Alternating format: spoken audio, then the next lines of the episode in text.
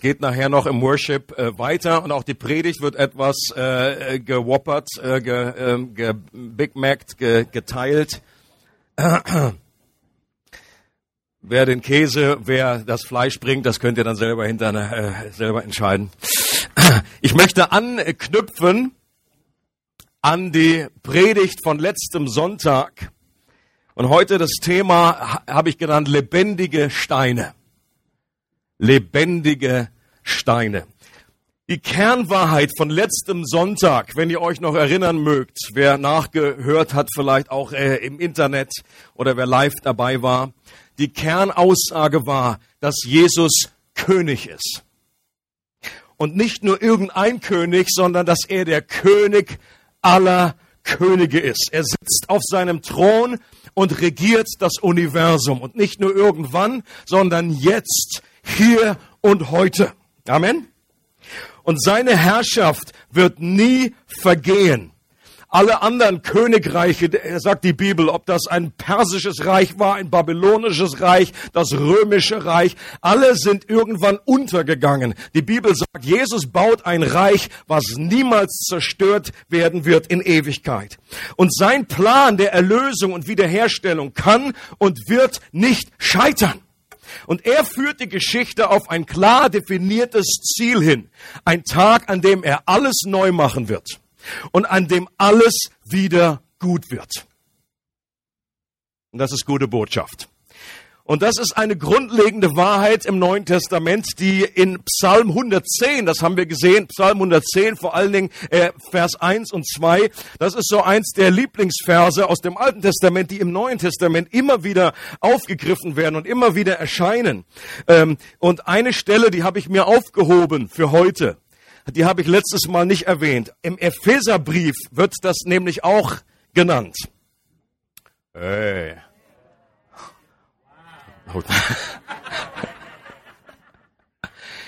Ja, Leute, da habe ich wieder dran gesessen, an diesem Stein. Das glaubt ihr gar nicht. Alles aus Liebe für euch. Und ihr seht, dass der lebendig ist. Ja, das ist, das kann man, kann man irgendwie äh, äh erahnen. Also während Stuart hier die Steine hochgeschleppt hat, habe ich, hab ich im Büro das Bild gemacht, ja. Ich finde das super, so ein Gemeindeleiter. Ich habe da so lange für gebetet. Also, in Epheser 1, Verse 21 bis 23 sagt Paulus Folgendes. Damit steht Christus jetzt hoch über allen Mächten und Gewalten hoch über allem, was Autorität besitzt und Einfluss ausübt. Er herrscht über alles, was Rang und Namen hat. Nicht nur in dieser Welt, sondern auch in der zukünftigen. Ja, Gott hat ihm alles unter die Füße gelegt. Das ist Psalm 110. Und dann geht es noch weiter und er hat ihn, den Herrscher über das ganze Universum, zum Haupt der Gemeinde gemacht. Sie ist sein Leib und er lebt in ihr mit seiner ganzen Fülle. Er, der alles und alle mit seiner Gegenwart erfüllt. Im Epheserbrief, den äh, Calvin zur Königin aller Briefe erklärt hat, der Epheserbrief war Calvins Lieblingsbrief und den hat er äh, am längsten ausgelegt in seinem Leben. Und wir werden in der nächsten Serie auch äh, diesen Epheserbrief zur Grundlage nehmen. Im Epheserbrief entfaltet Paulus ein gewaltiges Geheimnis. Er sagt, dass es war etwas, was bisher verborgen war und erst im neuen Bund offenbart wurde. Das Geheimnis bedeutet, dass nicht nur Jesus auf dem Thron sitzt, sondern er hat auch uns auf eine geheimnisvolle Art und Weise mitsitzen lassen in der Himmelswelt. Das ist ein Vers, Epheser 2, Vers 6. Wir sind mit Christus gekreuzigt, gestorben, auferweckt und mit aufgefahren. Und wir sitzen jetzt schon in einer geheimnisvollen Art, obwohl wir einerseits hier sitzen. Ich sehe euch schon noch und mich auch, aber wir sitzen trotzdem. Das ist eine Aussage, ist ein sehr mysteriöser Text, dass Paulus behauptet, nicht nur Jesus sitzt auf dem Thron und regiert, sondern wir, weil wir in ihm sind, sitzen mit ihm auf dem Thron und regieren. Jetzt schon mit Christus.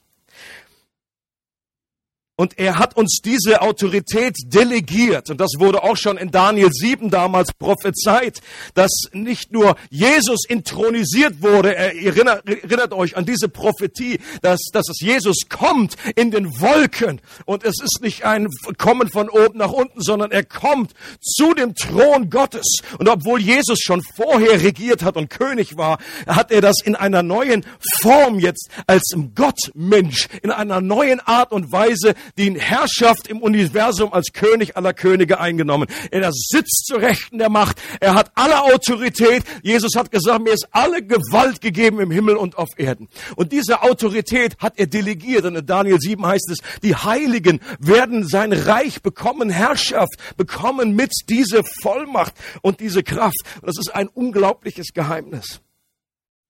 Doch was bedeutet das auf der Erde? Was bedeutet das für hier und jetzt, für uns heute? Wir haben schon letzten Sonntag gehört, dass sich das Reich Gottes auf dieser Erde wachstümlich ausbreitet. Es kam nicht mit einer brachialen Gewalt irgendwie, als Jesus damals kam, sondern das hat sich ganz klein am Anfang nur mit den zwölf Jüngern, mit den ersten 120 äh, der ersten Gemeinde. Und dann sagt Jesus immer wieder, das breitet sich von ganz klein, breitet es sich aus. Es wächst und wächst und wächst und wächst. Und seine Herrschaft hat kein Ende. Und dieses kleine Senfkorn wächst, bis es zu einem riesigen Baum wird. Das äh, Sauerteig, der am Anfang hast du nur Mehl gesehen und keinen Sauerteig.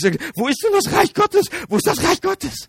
Und es wächst und wächst, bis das, bis der Sauerteig den ganzen Mehl durchsäuert. Bis alle Feinde unter Jesu Füßen getan werden. Doch die große Frage ist, wodurch geschieht das? Was ist Gottes Instrument, um sein Reich in dieser Welt aufzurichten und auf, auszubreiten? Und die Antwort, die Paulus hier gibt, ist die Gemeinde Jesu Christi, sein Leib. Das ist die Antwort. Das ist das Instrument, das Gott benutzt, um seine Herrschaft auf dieser Erde auszubreiten. Wir sind nicht nur im Himmel vereint, sondern auch auf dieser Erde. Denn derselbe Jesus, der das All erfüllt, ist der Jesus, der die Gemeinde mit seiner Gegenwart erfüllt. Und Paulus verknüpft hier auf eine geniale Art und Weise Himmel und Erde.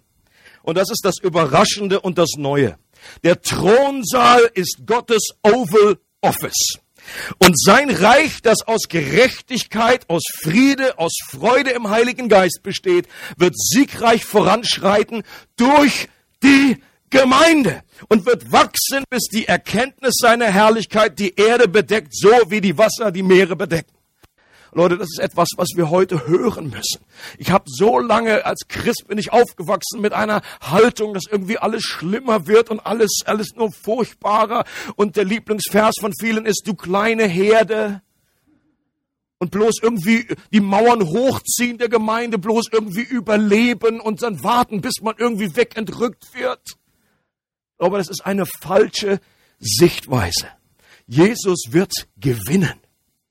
Und seine Herrschaft wird sich ausbreiten. Und wenn im Alten Testament steht, dass die, die Erde erfüllt wird mit der Erkenntnis seiner Herrlichkeit, so wie die Wasser die Meere bedecken, dann frage ich mich, wie viel bedecken denn die Wasser die Meere? Das ist doch keine Wüste. Da ist noch einiges da, auch wenn und jetzt schmelzen ja auch die, die, die, die Nordpolkappen und so weiter. Es wird noch ein bisschen mehr. Also es ist sehr, sehr viel bedecken die Wasser die Meere und so wird auch diese Erde erfüllt werden und mit der Erkenntnis seiner Herrlichkeit. Und es ist etwas, was sich ausbreitet. Es gibt Schätzungen, die sagen, dass weltweit das Problem bei uns ist, wir, wir leben in einem wir leben hier in Europa nicht unbedingt, dass wir das so sehen würden. Wir müssen uns klar machen, dass weltweit das Christentum auf dem Vormarsch ist und dass es jetzt in Deutschland, Schweiz nicht unbedingt so sichtbar ist. Es gibt Schätzungen, die sagen, dass ungefähr jede Woche eine Million Menschen zum Glauben kommen. Jede Woche werden dem Reich Gottes hinzugefügt. Und das muss ich, das muss ich hören, das müssen wir hören. Und wir können die Bedeutung der Gemeinde Jesu nicht überbetonen. Ich finde es klasse, wie das Eugene Peterson ausdrückt, diesen Abschnitt oder ein Vers aus diesem Abschnitt in Epheser 1. Ähm, und ich lese das Englisch vor, weil das klingt einfach so cool. The church is not peripheral to the world. The world is peripheral to the church. Ich finde, das klingt schon genial, auch wenn man es nicht versteht. the church. Was heißt peripheral? Die Peripherie, das ist der Randbereich. Wir kennen ja noch den schönen Spruch aus Schulzeiten, das tangiert mich peripher berührt mich nur am Rande. Die Peripherie, Peripherie ist der Rand. Und oftmals denken wir, dass die Gemeinde nur so eine kleine Randerscheinung ist in der Welt. Das ist die wichtigen Sachen. Hier ist die Politik. Hier ist das Weiße Haus, the Oval Office. Und hier sind Kriege und Dinge, was alles passiert. Und wir als Gemeinde, wir wursteln so ein bisschen vor uns hin und versuchen unser kleines Licht noch so, I have a little light of mine. I let it shine. Manchmal denken wir, das bringt alles nichts. Es ist alles so dunkel. Aus Gottes Sicht ist die Welt eine Randerscheinung der Gemeinde. Jesu erster Sicht, alles das, was er als Pläne entfaltet, drehen sich um die Gemeinde. Seid ihr noch da? Die Gemeinde ist keine Randerscheinung der Welt, die Welt ist eine Randerscheinung der Gemeinde. Und der Feind Gottes hat ein großes Interesse daran, uns über diese Sicht der Gemeinde im Dunkeln zu lassen oder uns immer wieder nur die menschliche Sicht der Gemeinde zu präsentieren. Dass wir nicht die, äh, äh du wirst auf Dauer in Gemeinde nicht glücklich, wenn du nur in der Horizontalen schaust. Wenn du siehst, oh, die kochen auch nur mit Wasser, oh, das, wir sind lebendige Steine hier, aber dieser, also Du, du magst irgendwie den Haufen nicht, der Steine. Und du siehst einfach, das menschelt einfach an allen Ecken und Enden. Und ich habe gedacht, das ist ja irgendwie die Gemeinschaft Jesu Christi. Die sind alle so böse. Und du wirst nur, wenn du dein, deine Sicht von Gott her siehst, was er mit Gemeinde im Sinn hat, erst dann wirst du auf Dauer in Gemeinde glücklich sein. Ähm, Viele von euch werden die Dienstanweisung an einen Unterteufel kennen von C.S. Lewis, in dem ein Oberdämon, nämlich Screwtape, an einen Unterteufel, an einen Unterdämon, äh, so seine, seine, seine Weisheiten schildert. Und das, es gibt Einblick in die Strategie des Feindes. Sehr clever geschrieben und äh, sehr, sehr hilfreich. Und äh, dieser Oberteufel schreibt an den Unterteufel und sagt, heute ist die Kirche eine unserer größten Verbündeten. Und damit meint er Namenschristen, eine Kirche, die letztendlich nichts mit Gott am Hut hat, die nur aus Tradition lebt, die nur aus, äh, äh, äh, äh, die, die keinen lebendigen Glauben hat, die sich nur, wo nur draußen Kirche draufsteht, aber nicht wirklich Kirche drin ist. Und dann sagt er weiter, versteh mich nicht falsch. Ich meine nicht die Gemeinde, die sich durch alle Zeiten hindurch auf alle Teile der Welt erstreckt und in der Ewigkeit verwurzelt ist. Ich gebe zu, dieses Schauspiel verursacht unseren kühnsten Versuchern Unbehagen. Zum Glück ist es den Menschen kaum sichtbar. Was er damit meint, ist, viele Christen erkennen gar nicht, wer sie sind was Gemeinde wirklich bedeutet. Er sagt, zum, zum Glück haben die meisten einfach, sind da verbrettert und vernagelt. Ist es einfach, sie sind verblendet über diese wahre Identität. Bill Heibels ist jemand, der das sehr wohl erkannt, erkannt hat und der immer schon diese Flagge für Gemeinde gehisst hat. Ich lese euch noch mal einige Zeilen von ihm vor, wie er das zum Ausdruck bringt. Er sagt, es gibt nichts, was mit der Gemeinde vergleichbar wäre, wenn sie richtig funktioniert. Ihre Schönheit ist unbeschreibbar. Ihre Kraft ist atemberaubend. Ihr Potenzial unbegrenzt. Ich glaube, dass die Ortsgemeinde die Hoffnung der Welt ist. Ich glaube mit jeder Faser meines Seins, dass Leiter von Ortsgemeinden das Potenzial dazu haben, die einflussreichste Kraft auf dem Planeten Erde zu sein. Wenn sie es verstehen, und daran arbeiten können Gemeinden zu den erlösenden Zentren werden, wie Jesus sie beabsichtigt hat. Dynamische Lehre, kreativer Lobpreis, tiefe Gemeinschaft, effektive Evangelisation und fröhlicher Dienst wirken zusammen und erneuern die Herzen von Suchenden und Gläubigen, stärken Familien, transformieren Ortschaften und verändern die Welt. Finde ich gewaltig ausgedrückt. Die Gemeinde ist die Hoffnung der Welt. Ähm, Epheser 2, Vers 19, da sagt Paulus, Ihr gehört zu Gottes Haus, zu Gottes Familie. Das Fundament des Hauses, in das ihr eingefügt seid, sind die Apostel und Propheten und den Eckstein dieses Gebäudes ist Jesus Christus selbst. Deswegen auch diese Mauer hier. Soll genau das symbolisieren. Ein zentrales Bild für Gemeinde ist Gottes Haus, ist ein Bauwerk aus lebendigen Steinen. Durch Christus, sagt er, seid auch ihr in dieses Bauwerk eingefügt, in dem Gott durch seinen Geist wohnt. Es ist eben nicht nur so, dass jeder Christ ein Gitarrist ist, sondern du hast eine viel, viel höhere Berufung. Und deine hohe Berufung ist, du bist Teil des neuen Tempels, erbaut aus lebendigen Steinen. Wir gehören zu dem Haus, das Gott bewohnt. Leute, und das ist unsere neue Identität. Du bist ein lebendiger Stein. Wenn du zu Jesus gehörst, dann bist du das in jedem Fall. Und du gehörst automatisch zu der weltweiten Gemeinde dazu. Du gehörst zu dem Haus dazu, das Gott auferbaut. Was für eine Berufung. Ähm, ich glaube persönlich, dass Erweckung dann immer wieder starten und Erweckung dann ist, wenn wir unsere Identität wirklich erfassen und verstehen und ausleben. Das hat sich immer wieder gezeigt. In Erweckungszeiten hatten die Christen begriffen, da kam nichts irgendwie sensationell Neues dazu, sondern sie haben einfach verstanden, wer sie in Christus sind. Dass sie Gemeinde sind, dass sie das Haus Gottes sind, dass Gott in ihnen wohnt, dass Jesus das Haupt ist dieser Gemeinde. Und das wünsche ich mir so sehr. Und äh, deswegen wird auch ab nächsten Sonntag eine Predigtserie anfangen, die genau mit Identität zu tun hat.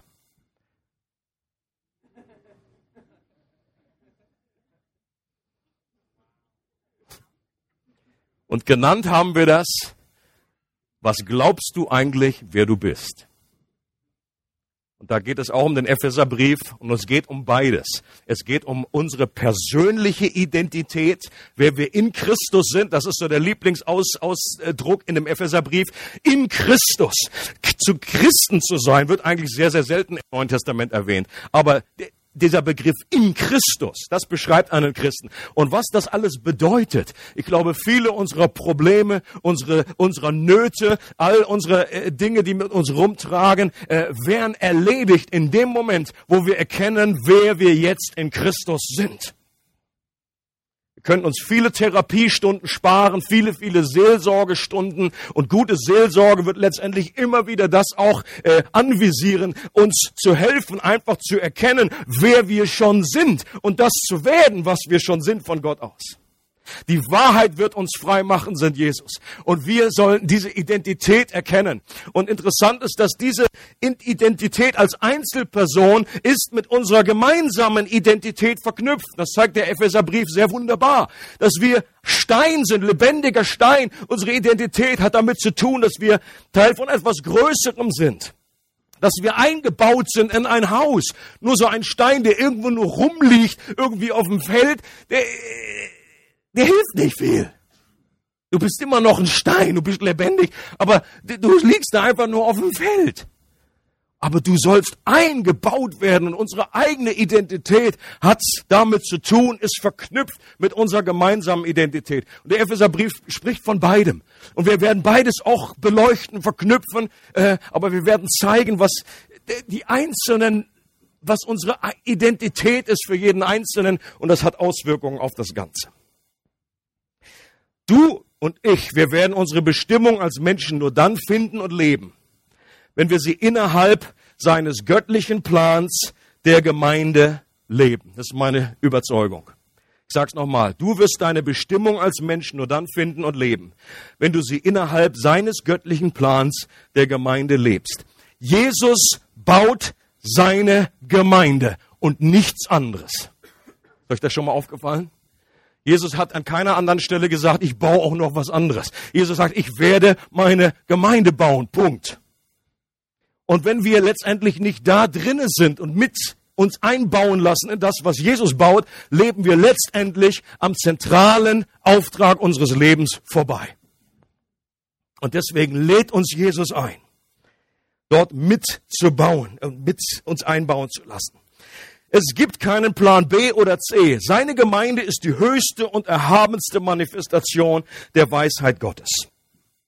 Und einen weiteren Vers möchte ich uns gern noch mitgeben. 1. Petrus 2, Vers 5 da greift äh, Petrus auch dieses Bild vom Stein auf. Und dann sagt er, lasst euch selbst als lebendige Steine in das Haus einfügen, das von Gott erbaut wird und von seinem Geist erfüllt ist. Auch hier sagt Petrus, werdet doch das, was ihr schon seid. Lebt gemäß eurer wahren Identität. Lasst dich als lebendigen Stein in einen konkreten Mauerabschnitt einbauen. Denkt mal an das Bild aus Nehemia. Da haben Nehemia äh, und die Menschen, die mit ihm gearbeitet haben, die haben die ganze Mauer um Jerusalem wieder aufgebaut. Jerusalem steht im Neuen Testament für das Neue, für die Gemeinde. Das neue Jerusalem. Und diese Mauer, ich glaube, die gesamte Mauer ist die gesamte Kirche, die gesamte Gemeinde weltweit. Aber dann wird immer aufgeführt in jedem Kapitel, wo die einzelnen Familien einen Abschnitt der Mauer gebaut haben. Und ich glaube, das ist ein gutes Bild für Ortsgemeinde. Du brauchst nicht, äh, nicht so irgendwie nur irgendwie in der gesamten Mauer dabei, sondern gibt es einen klaren Abschnitt einer Gemeinde, wo du am Bauen bist und wo du mit dabei bist. Und das ist dieses Bild. Und es ist interessant, dass Petrus weiß, dass wir automatisch schon eingebaut sind in diese weltweite Gemeinde. Wir gehören dazu, wir sind schon lebendiger Stein. Aber trotzdem gilt dieser Aufruf an jeden, werde das, was du schon bist. Lebe deine Identität und lass dich einbauen. Ein Imperativ an jeden Stein, dich einbauen zu lassen, da wo du hingehörst und wo du dich konkret ein, eingibst. Stell dein Leben ganz bewusst Gott zur Verfügung. Sei aktiv und verbindlich dabei. Und Petrus selbst wusste auch, dass das beides ist Vorrecht und Herausforderung. Petrus selber hat einige Jahre in einer wunderbaren Kleingruppe gelebt.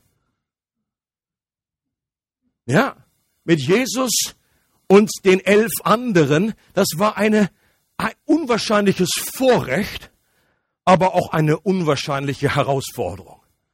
Petrus selber gehörte auch mit zu dieser Herausforderung für andere. Und er wusste, wovon er redet. Das, was letzt gleichzeitig Vorrecht und Herausforderung ist, ist das kleine Wörtchen lebendig in dem, in dem Ausdruck lebendige Steine. Wenn du nur tote Steine hast, dann gibt's keine Herausforderung. Stell dir einen Maurer vor, der irgendwie eben hier so einen Haufen hat und dann soll er irgendwie so eine Mauer hochziehen, äh, wie das Stuart so wunderbar äh, im, in der britischen Variante ge getan hat. Und solange die einfach die Steine tot sind, gibt's eigentlich kein großes Problem, wenn der, wenn der Mann irgendwie weiß, wovon, wovon er redet. Äh, so, wenn die, aber stell dir vor, die sind lebendig. Stell dir vor, du würdest jetzt hier so einen Stein nehmen und dann würde der anfangen, hey! Und er spricht mit dir. Mein Stein kann reden. Dann kannst du das im Otto-Sinne dir irgendwie ausmalen, wie mein, mein Föhn kann sprechen. Nein, mein Stein kann reden.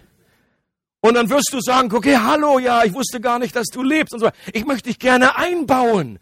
Und dann fängt er irgendwie an zu argumentieren und sagt, ja, aber nicht da unten. Da sieht mich ja überhaupt niemand. Ich möchte da oben hin. Oder wenn du ihn einbaust und sagst, ich möchte, dass du hier reinkommst, dann sagt er, aber nicht neben den. Irgendjemand, aber nicht neben den. Und der kommt erst recht nicht über mich. Ist das klar? Oder wer schon einen Maurer beobachtet hat, in den meisten Fällen passt das ja nicht genau rein. Dann haben sie ein kleines Hämmerchen und dann wird abgehämmert. Kannst dir vorstellen, wenn der anfängt zu reden, er sagt, hör auf, auf mir rumzuklopfen! Geht's noch? Das tut weh! An mir rumzuschmirgeln. Das Problem, die Herausforderung ist, dass wir lebendige Steine sind. Das macht die Sache unwahrscheinlich spektakulär. Leute, stellt euch vor, diese, diese wie sich das entfaltet hat. Am Anfang nur ein kleines Zelt, dann die Stiftshütte, dann der Tempel. Und der Tempel war gewaltig. Das war wahrscheinlich das gewaltigste Kunstwerk, Bauwerk, was es in der Weltgeschichte jemals gegeben hat. Aber Gott hat noch einen draufgesetzt. Er sagt, ich baue einen Tempel aus lebendigen Steinen. Da werde ich wohnen. Das ist spektakulär. Aber die Herausforderung ist eben auch gewaltig. Warum? Weil nicht nur das Gute in uns lebt, sondern auch altes Leben auch noch lebendig wird und immer wieder aufsteht. Und irgendwie unsere Vorstellungen und unsere äh, äh Dinge, was wir, was, unsere unheiligen Dinge, auch die sind eben noch lebendig. Und da sind wir einfach an diesem Punkt, wo wir sagen, Gott, wir möchten immer wieder deine Perspektive haben und sehen. Und wir möchten, dass du uns, dass du den, dass du die Autorität hast, uns einzubauen, wo es dir gefällt. Und auch uns dort abzuschlagen und abzuschmirgen, abzuschleifen, wo es nötig ist. Gottes Ziel mit uns ist, dass wir Teil seines Hauses sind. Die Welt soll nicht das Mauerwerk bestaunen, sondern den Hausherrn. Soll den bestaunen, der in diesem Haus wohnt. Zu Pfingsten heißt es, wurde dieser neutestamentliche Tempel erfüllt mit dem Heiligen Geist. Wie im alten Tempel, da heißt es, die Herrlichkeit des Herrn erfüllte das Haus Gottes. Und so auch im Neuen Testament erfüllte die Herrlichkeit Gottes, der Geist Gottes, den neutestamentlichen Tempel. Leute, das ist ein unwahrscheinliches Vorrecht, hier dazu zu gehören, mit allen Herausforderungen. Und das gehört zusammen. Petrus wird in Ewigkeit dankbar sein. Ich glaube, der wird nicht einen Moment zweifeln im Himmel, sagen, oh meine Güte, was war das für ein grauer, für ein schwarzer Tag, als Jesus mich in die Nachfolge gerufen hat. Hätte ich bloß gesagt, nee, nicht, nicht mit einem Tag wird er das anzweifeln. Er wird sagen, was für ein Vorrecht. Ich gehöre zu ihm. Aber was hat er unterwegs? Was waren das für, für lebendige Herausforderungen, die er hatte mit den anderen Steinen in seinem kleinen Team? Auch später noch. Gemeinde ist beides, ist genial und auch anstrengend und herausfordernd zugleich. Aber wir brauchen diese Sicht von Gott. Paulus sagt in 1. Korinther 3, wisst ihr nicht, dass ihr der Tempel Gottes seid?